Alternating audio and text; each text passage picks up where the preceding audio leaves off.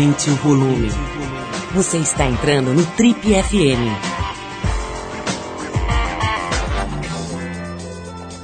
Hoje a gente recebe aqui uma figura de grosso calibre no mundo dos esportes é, brasileiros e no âmbito mundial, né? O cara realmente é uma fera. Estamos falando do piloto de Fórmula 1 da equipe Ferrari, Felipe Massa.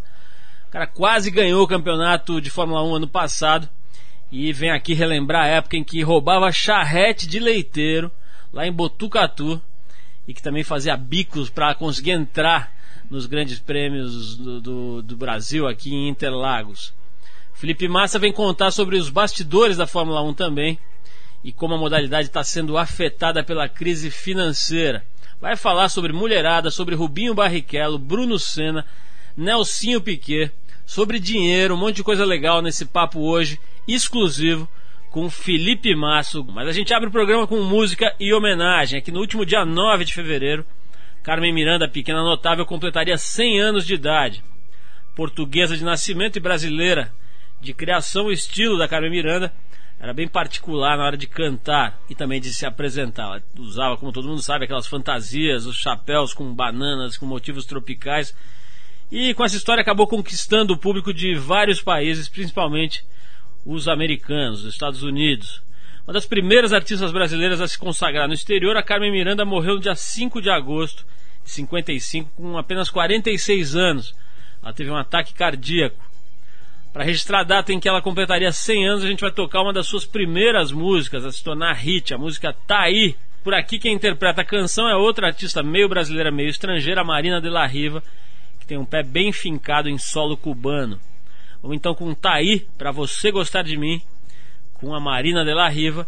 E depois da música a gente volta com o campeão Felipe Massa por aqui.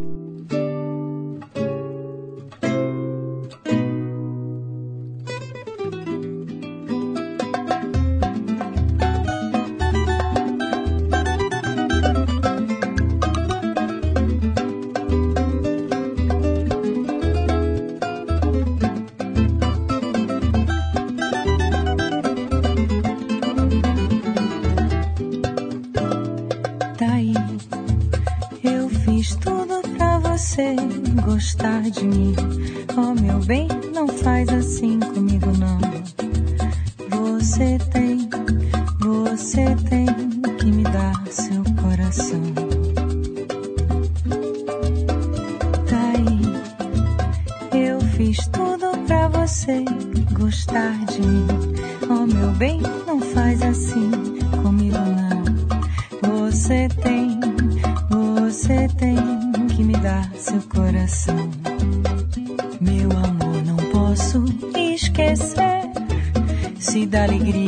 faz também sofrer.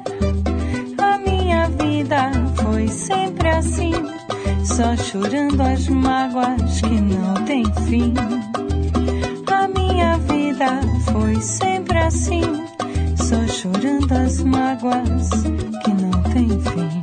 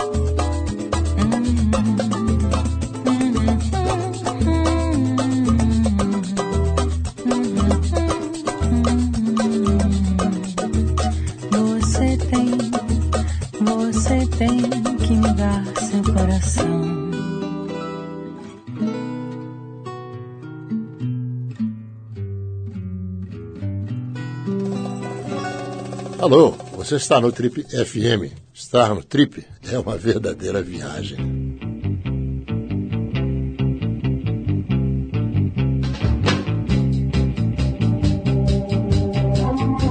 Ele era tão apaixonado pelo automobilismo quando criança que repetiu a primeira e a segunda série porque ficava brincando de corridas imaginárias com o seu pobre material escolar. Ainda molequinho era o valet oficial das festas da família, até um jeito de pegar a moto do carteiro e a charrete do leiteiro emprestadas para dar uma volta, ele já deu. Começou no kart com 8 anos de idade, ainda passou pela Fórmula Chevrolet, da qual foi campeão em 99, depois pela Fórmula Renault italiana e europeia, ganhou as duas em 2000, e pela Fórmula 3000 Euroseries, da qual se sagrou campeão em 2001. Na Fórmula 1 ele estreou em 2002 na equipe Sauber e em 2006 assumiu o posto de piloto titular da Ferrari. Primeiro piloto brasileiro a vencer em Interlagos e a liderar o campeonato depois de Ayrton Senna. A gente tem a honra e o orgulho de receber hoje aqui nos nossos estúdios Felipe Massa, que pode não ter conquistado o campeonato da Fórmula 1 no ano passado, mas que com certeza conquistou a admiração e o respeito de todo mundo que se interessa e entende pelo menos um pouquinho de automobilismo. Felipe, brigadíssimo por você ter vindo aqui nessa sua agenda atribulada. Sei que você está indo para o Bahrein que é um paizinho ali no meio dos perto dos Emirados Árabes, ali no Oriente Médio, você está indo para lá na sequência, arrumou um jeito de vir até aqui. Olha, obrigadíssimo por ter vindo. Eu sei que a correria é forte no seu caso em todos os sentidos. Ah, eu que agradeço. Pô, só esse começo aí, essa já me quebrou, né? Repetir a primeira e a segunda série. Mas eu acho que tudo isso fez parte da minha, da minha carreira, da, acho que do amor, né, pela velocidade. E então é, é, mais ou menos o que, que representa uma pessoa que é apaixonada pelo aquilo que faz, né? E estou super feliz de estar aqui com você, conversando com você, que eu sempre admirei bastante aí desde o do passado, programas de rádio, é, Esporte TV e vários outros programas aí. Legal, Felipe. Olha só, é, eu já confessei aqui logo na abertura que eu não sou um fã de Fórmula 1, mas eu sou fã de gente que consegue feitos incríveis, que consegue batalhar, que consegue se superar o que certamente é o seu caso. E vou dizer mais, mesmo não sendo fã, eu assisti a última corrida da, da, do circuito do, do, campeonato do ano passado, porque estava todo mundo falando tanto disso. Quer dizer, fazia tempo eu acho que não se falava tanto na Fórmula 1, é, fora dos círculos dos aficionados, né? E eu acabei assistindo e vi aquela maluquice, né, da, daquela prova final em que você quase ganhou o campeonato e de repente escapou e o Lewis, né, que, que, que acabou faturando. Cara, fala um pouco, você já deve ter falado muito, mas eu quero ouvir aqui. O que, que é uma emoção dessa, né, cara? Um caneco daquele uma, e tudo que aquilo significa passou pela tua mão, você chegou a segurar e de repente ele escorreu entre os dedos. Como é que é para um atleta, para um competidor, ter essa sensação? Que é uma vitória por um lado e uma derrota por outro. É, eu acho que você falou tudo, né? É, é uma vitória, porque eu ganhei em casa a última corrida do ano, disputando o campeonato tudo, o máximo que eu poderia ter feito era vencer a corrida no Brasil, e foi o que eu fiz. E o resto não dependia só de mim. Então, eu acho que por um lado isso foi, foi frustrante, é, foi difícil de engolir, né? Mas por outro lado, a gente fez o máximo que a gente poderia ter feito e não aconteceu por, porque a vida, de vez em quando, é, mostra algumas coisas que, que tem que ser dessa maneira. Eu acho que serviu como lição, serviu como aprendizado. Eu acho que pelo menos a gente venceu e, e saiu por cima. É, e não é que você perdeu por culpa sua ou por algum erro ou por alguma besteira. Não, a gente ganhou a corrida e eu acho que ele tava com era o dia dele e tudo que tinha é, tudo que aconteceu deveria acontecer dessa maneira. Então acho que é o jeito mais certo de você pensar e, e pensar no campeonato do ano que vem. Eu acho que a gente demonstrou e mostrou tudo aquilo mais do que as pessoas imaginavam, mais do que eu imaginava também. Mas aconteceu dessa maneira, é difícil explicar em, em palavras. É, mas né? agora você está dando, claro, a opinião já fria, né? Quer dizer, já pensou sobre o assunto, já leu na imprensa a opinião dos especialistas. Na hora, a, a primeira reação foi ficar puto mesmo? A primeira reação foi assim meio um choque, né? Eu não sabia o que estava acontecendo. A equipe do teu irmão estava comemorando é. já, né? Passou isso na televisão, assim, aí todo mundo já estava comemorando. Todo mundo, todo mundo. Aí de repente foi um choque, acho que para todo mundo. Tipo, eu não sabia o que fazer, eu comecei a pensar e aí a ficha vai caindo devagarzinho, você não, você não sabe o que, a reação, o que fazer, aí, pô, é aquela emoção, você começa a chorar, mas aí você começa a pensar, pô, mas não tinha o que fazer, foi tinha que ser dessa maneira. Aí você olha para arquibancada, todo mundo com a mesma emoção do que você. Até pior, né? Porque quem está do lado de fora às vezes é, é, sente adrenalina mais ainda do que você que está lá concentrado naquilo que você está fazendo. Então foi meio que uma uma lambança, assim, é uma mistura de, de, de emoções, de emoções né? né? Então acho que foi mais ou menos isso. Eu acho que o, a, dali para frente o que eu mais quis fazer é, é sentir e demonstrar aquilo que eu estava sentindo, que é realmente de mostrar que eu sou brasileiro, lutei até o final. Se a gente perdeu, a gente perdeu na última, nos últimos metros da, da última corrida, do, da última volta, né? É de 18 corridas. Então acho que é, era aquilo que eu queria mostrar que perdemos, mas saímos de cabeça, de cabeça em pé, cabeça ô, erguida. Ô, Felipe, eu tô, nessa introdução aqui que eu falei, contei as histórias aqui que parece invenção de assessoria de imprensa, que você roubou a charrete do leiteiro. Você não é nem da época que leiteiro andava de charrete. Depois a moto do carteiro pode ser. Mas essa história da charrete do leiteiro, só você morava na roça, né? Conta aí a verdade. É, eu morava no interior, né? Eu, é. eu fui pra, pra Botucatu, eu ah. tinha 5 anos de idade, eu nasci em São Paulo, mas fui pra lá, eu tinha 5 anos de idade e cresci lá. Interior tem esse negócio, né? De o, o leite que chega de manhã vem de charrete. Naqueles ainda mais naquela época. né? Naqueles latão, como é, que chama? Aquele, aquele, latão, aquele latão, né? É. É, ainda mais naquela época. E realmente aconteceu. Uma Você vez. catou a charrete do velho? Peguei a charrete e saí com o velho para entregar leite. Tudo o, que tinha roda e. E o carteiro também ficou na saudade ou você levou ele junto, pelo menos na O moto? carteiro veio com aquelas motinhos. CG. É, CG, já. Ele, no que ele desceu, eu já subi e saí com a moto do carteiro. E. Então era assim, era uma. Uma atração a cada dia. eu estava te falando aqui que a gente recebeu com muito prazer nos últimos tempos aqui vários pilotos alguns, acho que a maioria, grandes pilotos aqui, só para citar alguns, o Emerson Fittipaldi, o Bruno Senna, o Hélio Castro Neves, o Burt teve aqui também, deve ter outros que eu estou esquecendo, e até figuras que não se dedicaram profissionalmente tanto tempo a isso, como o Constantino Júnior, mas que tiveram a, a experiência né, de pilotar de verdade e tal.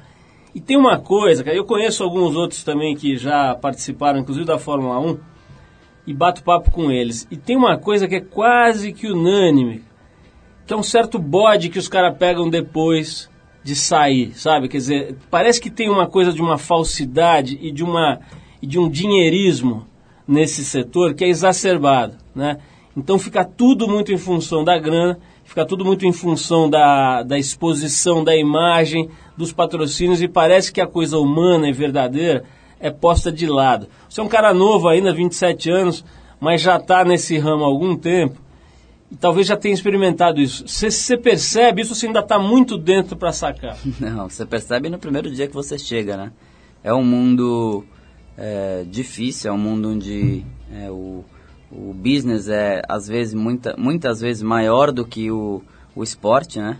Então, é, onde rola muito dinheiro, onde rola muitos patrocinadores, onde rola é, muita competição, às vezes é, aquela, aquele negócio de a parte humana fica um pouco de lado, né? Então você tem que acostumar com, com, com isso, até para não ser passado para trás. Mas é, eu, eu tenho meu jeito de ser, eu nunca, eu sempre é, tive ótimos, é, ótimas amizades assim no meio, é, sempre tive um, um bom relacionamento com todo mundo, mas sempre fui esperto para não, não, não ser passado para trás, porque não é fácil num mundo como esse. Mas é, lógico que é um, é um meio bem complicado, não tem aquele negócio do piloto entrar na. É, o piloto da Ferrari entrar na McLaren para trocar uma ideia com, com o piloto da McLaren. Isso aí não existe. Isso aí a gente.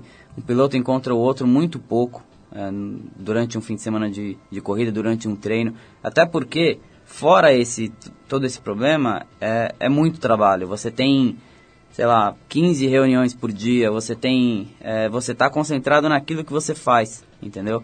Então é muito trabalho pela frente para você ter tempo para conversar, para trocar ideia com outros pilotos. Você encontra, às vezes, em, em é, antes da corrida tem a volta dos pilotos num caminhão, todo mundo junto, acenando para o público. Então é, é, poucas vezes em reunião é, de, com diretor de prova. Então é muito pouco que você encontra com outro piloto. Mesmo, mesmo o cara da tua equipe? Ou, ou O cara da minha equipe eu encontro direto. Aham. Só que ele é o cara mais estranho do mundo.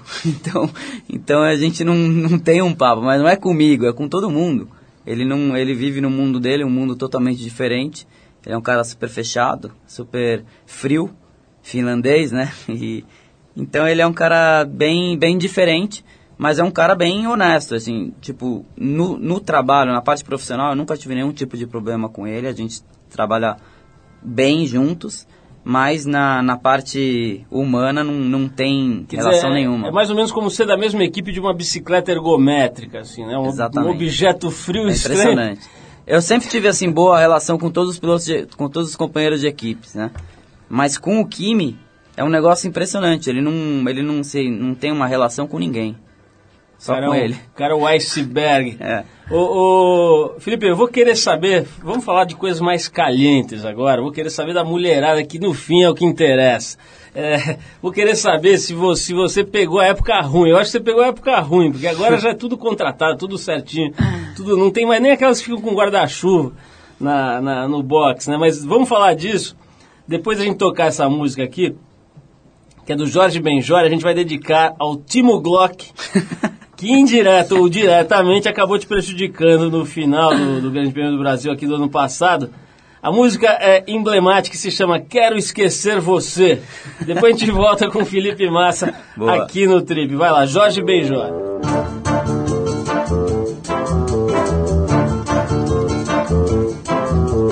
Quero esquecer você, mas não consigo porque por você eu me enfeiticei, por você eu me enamorei, por você eu me enfeiticei, por você eu me enamorei.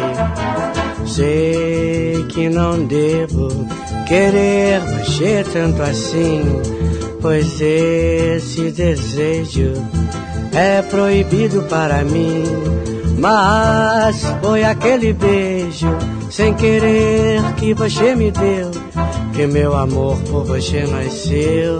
Que meu amor por você nasceu. Mas foi aquele beijo sem querer que você me deu. Que meu amor por você nasceu. Que meu amor por você nasceu.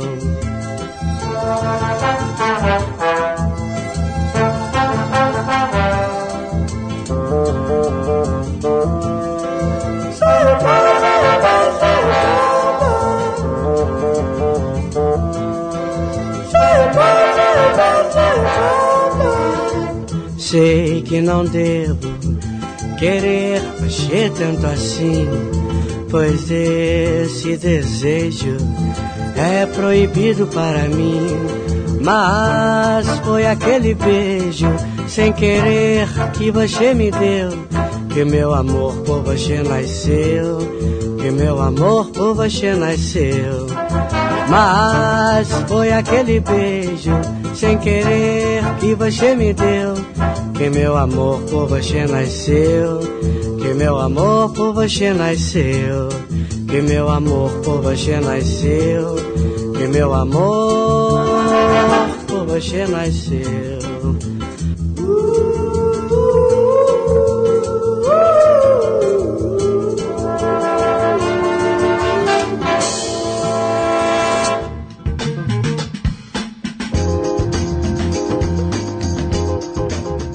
Legal, estamos de volta aqui ao programa da Revista Trip hoje com a presença iluminada do jovem Felipe Massa. Todo mundo já conhece, o cara é fera. Quase ganhou o campeonato do ano passado de Fórmula 1 aos 27 anos.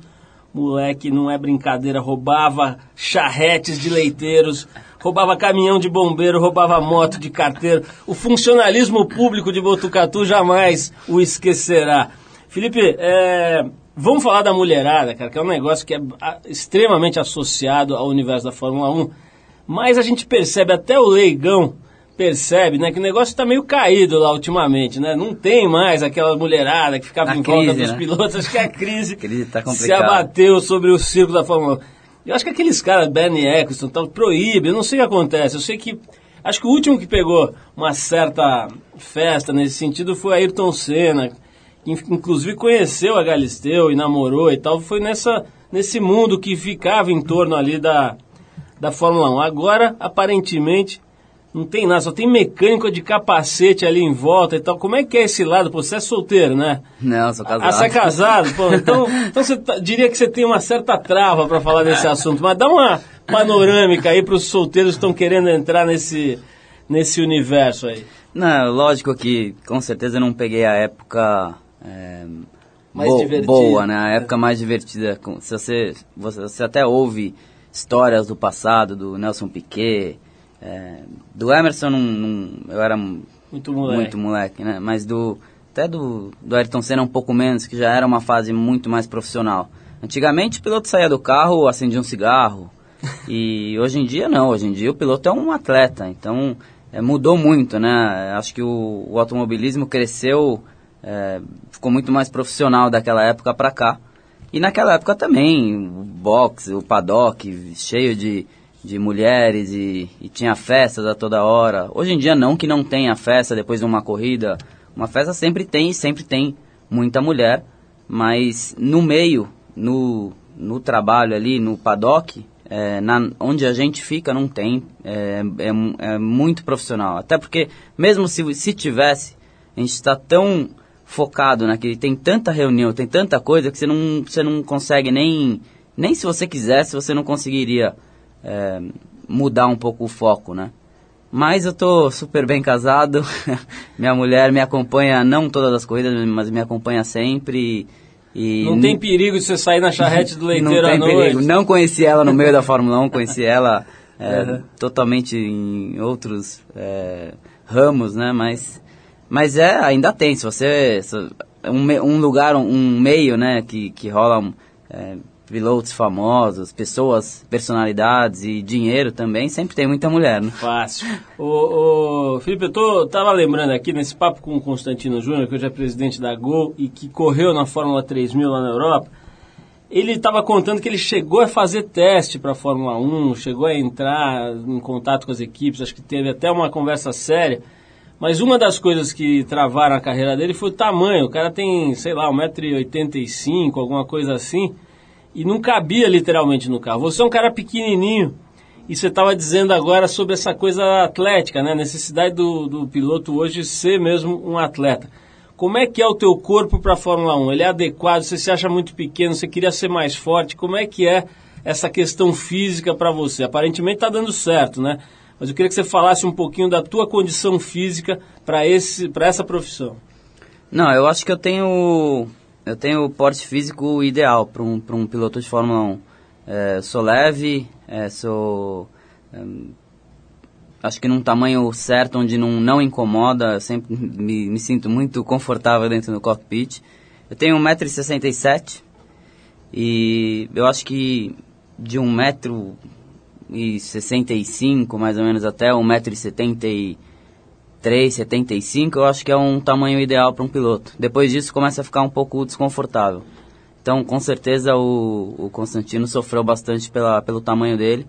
E, e o, o dia a dia de um, do- de um piloto é, é como um atleta, né? Você tem que se preparar fisicamente, você tem que estar tá bem, é, principalmente na, é, na estrutura, parte de, de pescoço, é, é, ombro, hum, e fora, fora você tem que fazer um, um treinamento bem é, muito bom na parte aeróbia, né? Você tem que ter um coração que funciona bem, porque é, numa corrida, às vezes, é, principalmente numa corrida onde está muito quente, na Malásia, assim, você tem uma, uma corrida onde o seu coração está 165, 170 de média. Agora, Felipe, isso representa o quê? Dois treinamentos por dia? Que carga horária? Mais ou menos que, que, que trabalho físico você tem que encarar todo dia? E como é que faz isso em viagem? Então, em viagem é muito hotel, né? Você tem que treinar em hotel, academia, às vezes correr fora, depende do lugar que você tá. É, como você viaja muito, você tem que um pouco é, ver o que, que dá para fazer, virar, né? entendeu? E, então é mais ou menos assim, a gente treina é, quando dá, é, duas vezes por dia, sei lá, uma hora e meia de manhã, mais uma hora e meia à tarde. E é dividido em aeróbio e força, essas coisas? É, é. O aeróbio geralmente você faz o quê? Corrida Eu mesmo? prefiro correr. Tem muito piloto que, que pedala, eu prefiro correr, eu não sou muito da, da, da bike, até pedalo, faço, tem na minha casa uma bicicleta de spinning, até gosto também, mas não prefiro correr mesmo. E, e eu tô vendo aqui no meu Google a carvão aqui que o Constantino tinha um metro, tem 1,90m, né? Não, não, realmente era complicado para ele. Ô, ô, Felipe, essa, essa rotina física é prazerosa ou é um saco, cê, mas você tem que encarar? Eu acho que depois que você acostuma, você até não consegue ficar sem, entendeu? Mas mas não é uma coisa que te dá um prazer imenso. Falar assim, pô, que legal, hoje que, que bacana, vou levantar e vou correr uma hora e meia. Não, eu acho que tipo o, o, maratonista, o cara faz com prazer igual eu guio. Corro, o carro é o meu prazer. Né? Olha, eu vou te falar, eu entrevistei uma vez um, um dos eh, campeões mundiais de triatlo, eu nem me lembro, acho que era o Mark Allen. E eu perguntei isso, falei, escuta, você corre 42 quilômetros, nada não sei quantos, e pedala 160 tal, isso te dá prazer? Ele falou, não, isso é um saco. Gostoso é tomar banho depois. então, assim, isso sirva de... de não, e ele deve ter uma paciência incrível, né? Pô, você Porque, imagina, pô, o cara né? treinar o dia inteiro.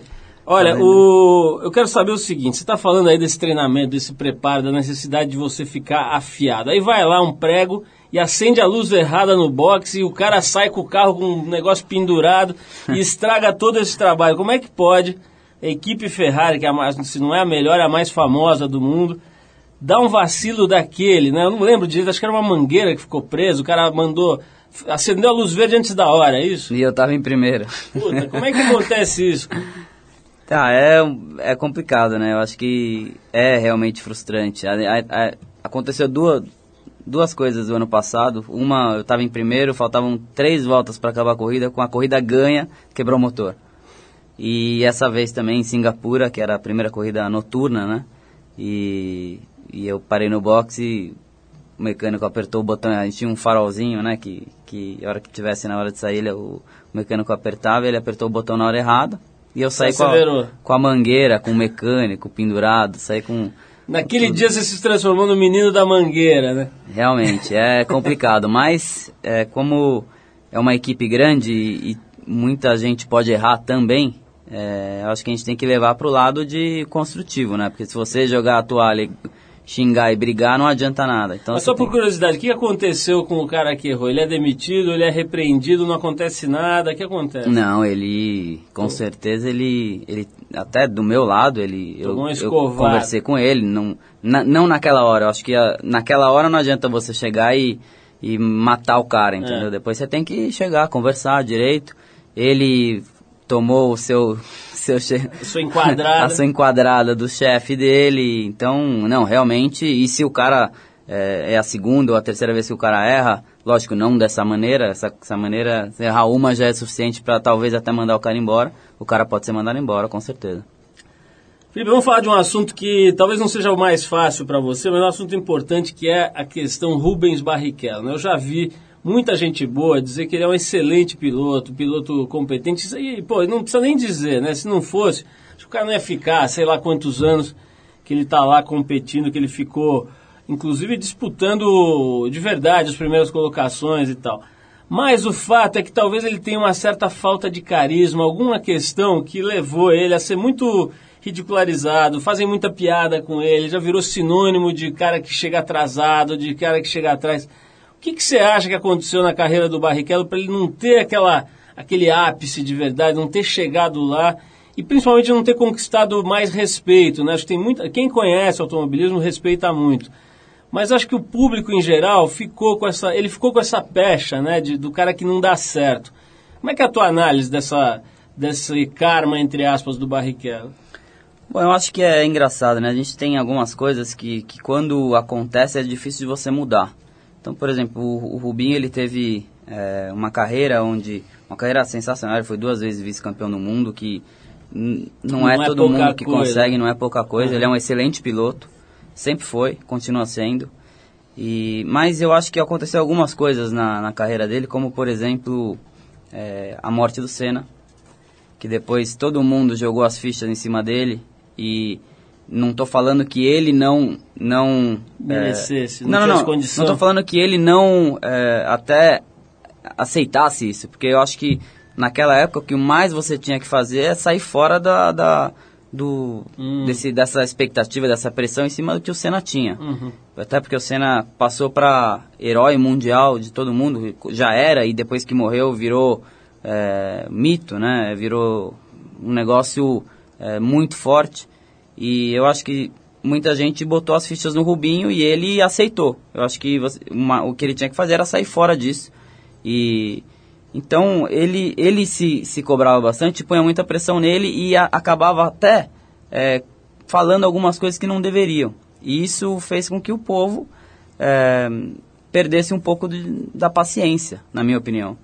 E fez com que transformasse um pouco da imagem dele, que era uma imagem de um excelente piloto, é, num piloto que reclamava, num piloto que, que muitas vezes acabou é, chorando por motivos que muita gente não sabe, até de uma vitória onde o cara, pô, lembrou da carreira dele inteira e estava chorando por qualquer um poderia estar tá chorando e acabou passando uma imagem diferente. Então acho que isso, é, não estou falando que ele não teve culpa em algumas coisas que ele falou, mas ele, que eu acredito que ele teve culpa em algumas coisas que ele falou, mas ele, ele acabou também sofrendo do momento que o Senna tinha morrido, é, da promessa, muitas promessas que ele fez. Então acho que isso acabou virando a imagem dele numa imagem diferente. E depois para você construir isso de novo é muito difícil. É muito difícil. Aconteceu até comigo. Pô, eu, eu entrei na Fórmula 1, lógico, de uma maneira muito menor, mas eu entrei na Fórmula 1 na Sauber e fui mandado embora no primeiro ano. Virei piloto de teste da Ferrari. Quando eu fui mandado embora, a minha imagem era de um piloto que batia toda hora, que errava toda hora. Então, para você mudar, estou falando da imagem no meio da Fórmula 1, mas para você mudar isso e construir de novo, pô, demorou um tempão e foi muito difícil. Até o ano passado, ano retrasado, muita gente ainda lembrava, ah, ele vai errar, ele, entendeu? Então é, é, é, muito difícil você, quando acontece uma, as pessoas têm uma imagem sua, é muito difícil você mudar. E se você tem a imagem do vencedor, mesmo se você errar, você tem muitos créditos, né?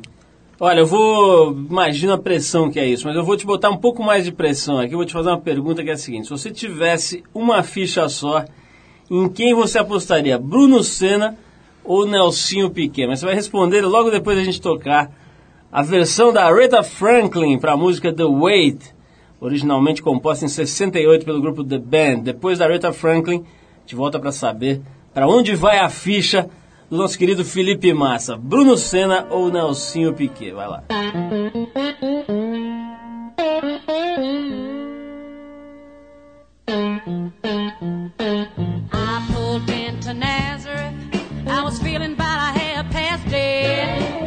just need some place where I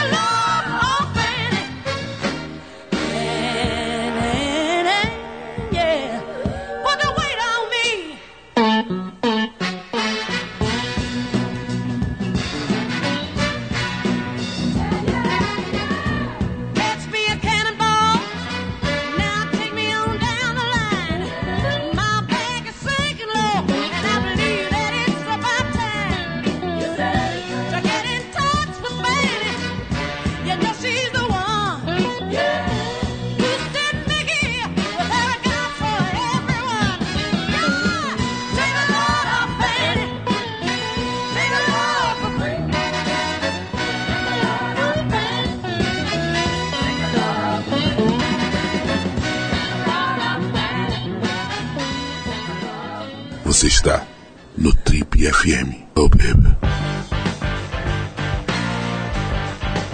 Estamos de volta hoje conversando com o piloto Felipe Massa, essa fera aqui que, pô, ano passado quase levou o Mundial de Fórmula 1 e promete esse ano já tá esquentando as turbinas aí para ir para o Bahrein. Como é que é correr no Bahrein, Felipe? Como é que, que tem lá no Bahrein? Me conta, não tenho ideia. Pô, Bahrein é um país é, muito bacana. É um país. Você já deve ter ouvido falar em Dubai muitas vezes. Claro. Dubai é um negócio incrível. Você chega lá, cada, cada ano que você vai é outra, é outra cidade, né? É outro país. E Bahrein está seguindo o mesmo, o mesmo caminho. Cada construção em cima de construção, um país grande, um país é, super bacana, onde dinheiro não falta. E, então é um, é um país muito legal, eu gosto muito, até porque as duas últimas corridas lá eu ganhei. Agora, a temperatura deve ser. Temperatura no, né? no, no verãozão mesmo é 40 graus. Agora até que tá um, deve estar uns 25, 30, deve estar mais ou menos parecido com, que, com, com São Paulo, com o Brasil. Felipe, já te dei um tempinho para pensar, agora eu quero saber para onde vai a sua ficha. Bruno C, não pode falar que os dois são bons, os dois são isso, os dois são aquilo. Vai escolher e vai gostar, como dizia minha avó. Como é que é?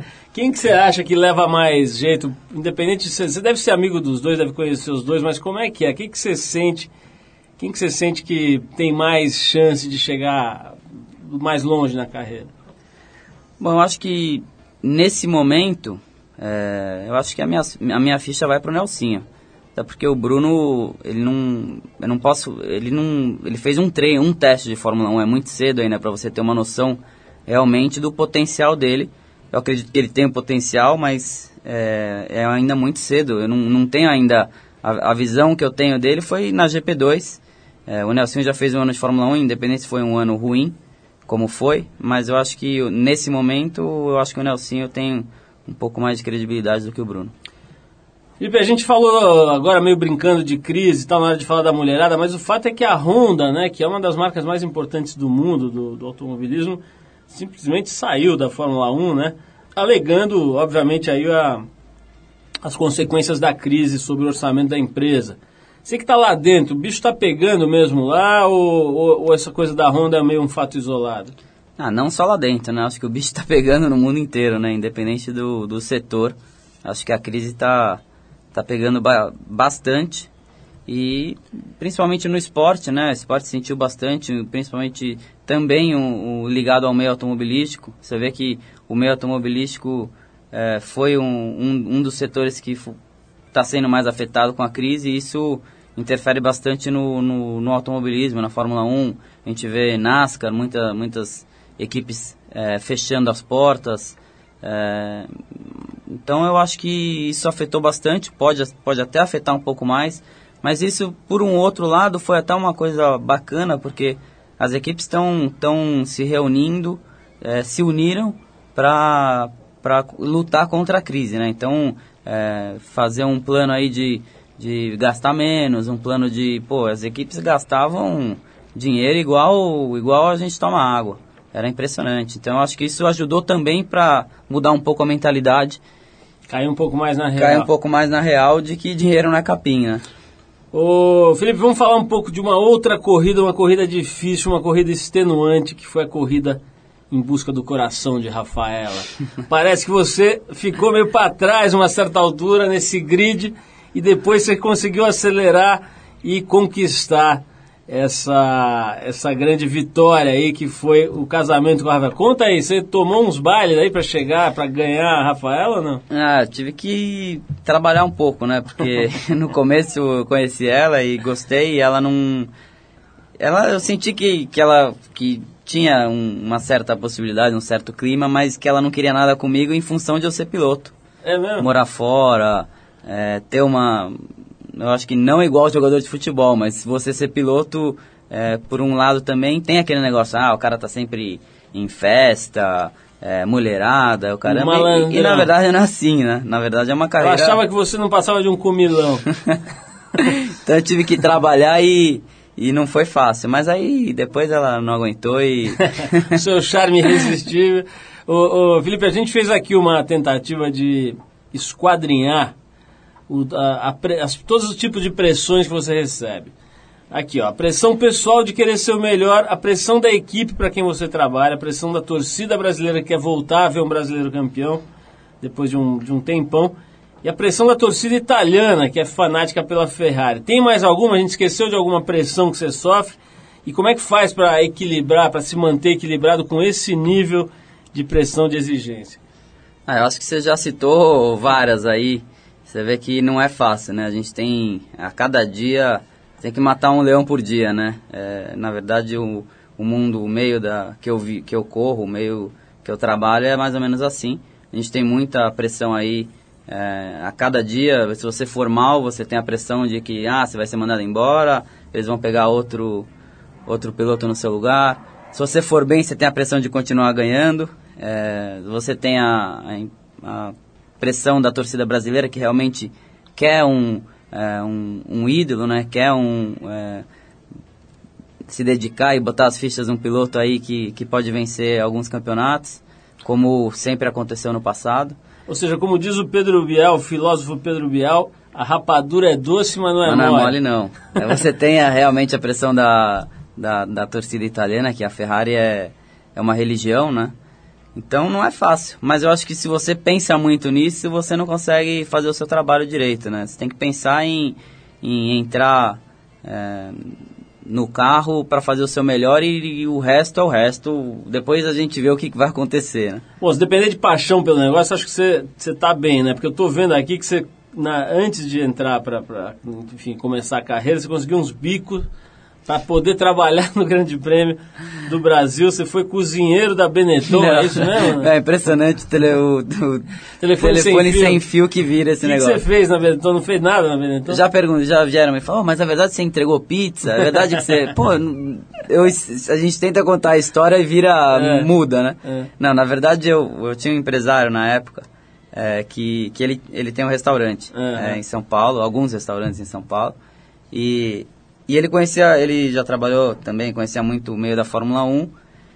E, na, e na, nessa época, ele tava, ele, a Benetton chamou ele e falou assim, ó, você pode, aqui tem uma lista de coisas que a gente precisa comprar, você pode comprar para mim e, e, mandar na pista? Ele falou assim, lógico. Aí ele comprou e eu que levava a comida para a pista. Então eu entrava com caixa de macarrão, banana, eh, etc. Né? Então era mais ou menos isso que eu fiz para ter uma credencial para ver um carro de Fórmula 1. Então eu fiquei fazendo isso o fim de semana inteiro. E, mas não, não é que eu entreguei pizza, trabalhei Nem foi cozinheiro da Benetton. Não. Que, aliás, Até não porque eu, não sei se muita gente vai comer se eu cozinhar. É, isso eu ia falar, pô, ser cozinheiro de uma equipe de italianos não deve ser uma não. coisa para qualquer um, né? Não. Felipe, é, eu conversei aqui recentemente com o Burt, como eu te falei, e ele hoje está nessa... Bom, a família dele tem uma empresa importante e tal, mas ele está nessa carreira de comentarista, levando a sério e trabalhando, etc. E corre é, na Stock Car também, né? Correndo também na Stock Car, bem lembrado. Você, acho que é cedo ainda para pensar nisso, mas de qualquer forma, o cara, enfim, que tem uma visão de mundo mais de longo prazo, pensa no futuro, dá uma planejada tal. Você pensa em, em já está operando alguma, algum esquema e tal para quando você não estiver mais competindo, ter algum outro tipo de atividade ou ainda não está pensando nisso? Não, eu tenho, lógico, penso nisso, é, até é, trabalho bastante nos meus tempos livres aí, tra trabalho bastante até em investir o meu dinheiro para ter uma, uma vida tranquila depois da, da que a minha carreira acabar. Então já penso nisso, lógico. Hoje em dia eu não tenho uma empresa, tem algumas coisas que eu faço, é, como organizo uma corrida de kart é, a cada ano, é, que é uma corrida chama Desafio Internacional das, das Estrelas, que é uma corrida onde reúne todos os melhores pilotos de todas as, as categorias. E a gente correu aí nos últimos três anos em Florianópolis. Então tem algumas coisas aí que a gente que eu já estou pensando, mas o principal hoje em dia é a minha carreira. Então é, acho que eu ainda tenho um pouco de tempo para pensar exatamente o que eu vou fazer depois que eu, que eu abandonar as pistas, né? Felipe, que vai ser difícil abandonar tão cedo. Dizem que você tem uma espécie de caixa forte cheia de euros onde você passa as tardes contando dinheiro. É verdade isso não? não, não é. Tá longe de ser o tio Patinhas. Olha só, para finalizar, então, como é que tá para esse ano, Felipe? O que, que você pretende para o campeonato desse ano? Já dá para falar? Já dá para traçar algum tipo de, de prognóstico? Como é que você, o teu jeito, assim, já vai pro campeonato com uma estratégia ou, ou vai e deixa rolar? Como é que é o teu jeito de encarar? Ah, meu jeito é tentar entrar para vencer, né? Eu acho que entrar para principalmente no começo do campeonato, você não pode entrar para falar, ah, vou só chegar. Se realmente você tem um carro onde você não pode vencer, você tem que pensar em chegar e marcar pontos e tentar melhorar o carro. Mas até nesse momento ainda é muito difícil você saber é, como é que tão, como é que as coisas estão estão acontecendo, porque a gente andou uma vez com um carro novo, sozinho. Então ainda tem que saber o que, que o vizinho está fazendo para ter uma ideia clara. Mas é tentar entrar para vencer e, e fazer de tudo para disputar mais um campeonato aí. E aquela história que a gente ouvia falar muito antes, hoje não sei mais se tem, mas da, da equipe proteger um dos pilotos, atuar melhor com um dos pilotos, tem alguma Existe isso ainda na Fórmula 1? Não, é, é existe. É? Até pouco tempo atrás a gente tinha sempre, é, principalmente na Ferrari, um, o Schumacher, que era o piloto que, que realmente merecia, né? Porque era o, é um excelente piloto. Mas hoje em dia as coisas são bem iguais, assim, entre eu e meu companheiro de equipe, as coisas são bem iguais, claras e, e os dois têm chance de, de, de brigar pela, pela vitória ou pelo campeonato. Tem que trazer o Kimi Raikkonen aqui pro carnaval, você arruma uma mulata aí, pra dar uma esquentada nesse cara. Trazer ele aqui para fazer uma, uma esse bate-papo com você não vai durar nem, nem dois minutos.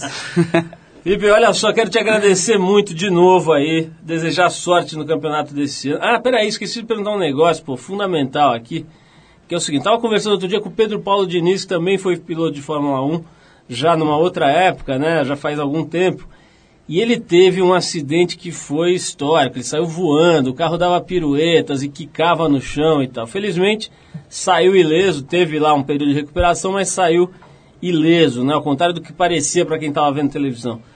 E essa história, cara, eu sei que os carros melhoraram, que a segurança hoje é outra e não sei o que, desenvolveram mil sistemas, mas o fato é que você está ali, sei lá, 350, sei lá quanto por hora, numa armação metálica, né? Com uma turbina atrás. E esse papo, cara, de conviver com esse nível de risco, quer dizer, até um pedreiro, quando está indo para a obra martelar, ele está correndo um risco e tal. Mas, pô, o risco que vocês correm lá é outro, né? É, como é que é essa, esse lado aí na tua cabeça, cara? Bom, você sempre, você sabe que você tem um risco, né? Mas um, o, hoje em dia, como tá, você disse, as coisas são bem mais seguras do que antigamente. Antigamente, você lembrar na época do Emerson, morria um, dois por ano. Hoje em dia não, hoje em dia as coisas são bem mais seguras, é, o carro aceita é, uma, uma batida, um acidente, e então você não pensa nisso, você pensa em arriscar, em, andar no limite, se você passar do limite a chance de bater é grande, mas você não pensa nisso, você é, sabe que se você bater, você tem uma proteção, depende da batida também, se for um negócio totalmente espetacular, é, pode acontecer que você se machucar, mas você não pensa nisso. É igual um jogador de futebol que também arrisca bastante. Hoje em dia, eu estava até outro dia conversando com o Kaká, falei para ele, pô, ultimamente morre mais jogador de futebol do que piloto. Pô, tem uns morrendo de raio, né? Engraçado, tem uns caindo nos raios. Então, né? então o negócio ficou bem mais, bem mais seguro do que, do que era antigamente. Quer dizer, o seu principal eh, companheiro de equipe, na verdade, tem que ser papai do céu, né? Essa que é a real. Ah, isso, com certeza. Ô, Felipe, de novo, então, brigadíssimo, adorei. Acho que deu pra gente dar uma, uma panorâmica aqui na tua carreira, na história toda aí. Até do caminhão do, leite, do da charrete do leiteiro nós conseguimos falar. Então eu quero te agradecer, desejar sorte aí no campeonato, na tua carreira toda, mas especialmente agora no campeonato. Vou, não quero engrossar a pressão, mas vamos ver se você traz um canequinho aí para nós, que nós, nós, nós É uma gosta, mais, é uma pressão nós, mais, não vai mudar nada. Gosta. mesmo quem não liga muito para Fórmula 1, quer mesmo é que tenha um campeão brasileiro de novo, né? Como vários que a gente já teve é, em, em outros tempos. Então é isso, Felipe. Brigadíssimo. A gente vai tocar uma música aqui para fechar o nosso papo que foi composta pelo Bob Dylan em parceria com Rick Danko, do grupo The Band, que era uma época uma banda muito famosa na época. deve ser a pressão, deve ser a equipe já chamando para acabar o tempo da entrevista. Mas enfim, a, a música chama This Wheels on Fire, que é o que a gente espera que aconteça no sentido figurado, logicamente, com as rodas do carro do Felipe esse ano, que elas acelerem, fritem lá o asfalto e cheguem na frente. Então vamos lá com, a, com o The Band, a versão do The Band para This Wheels on Fire. Obrigado. Valeu, obrigadão, eu que agradeço. Vamos nessa. If your memory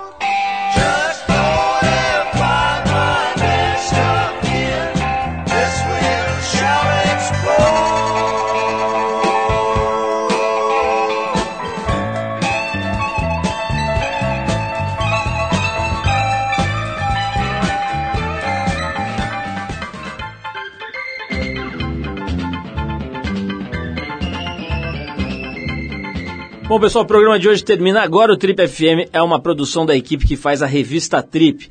Apresentação Paulo Lima, participação excepcional Arthur Veríssimo, coordenação Endrigo Kiri Braz, produção e edição Alexandre Potashev.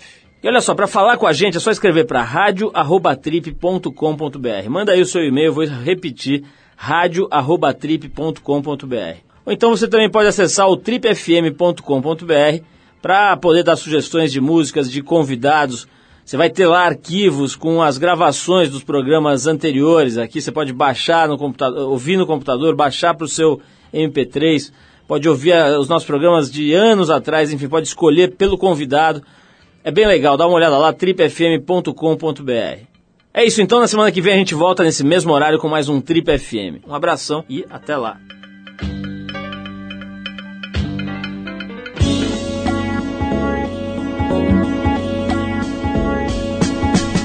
Você ouviu Trip FM.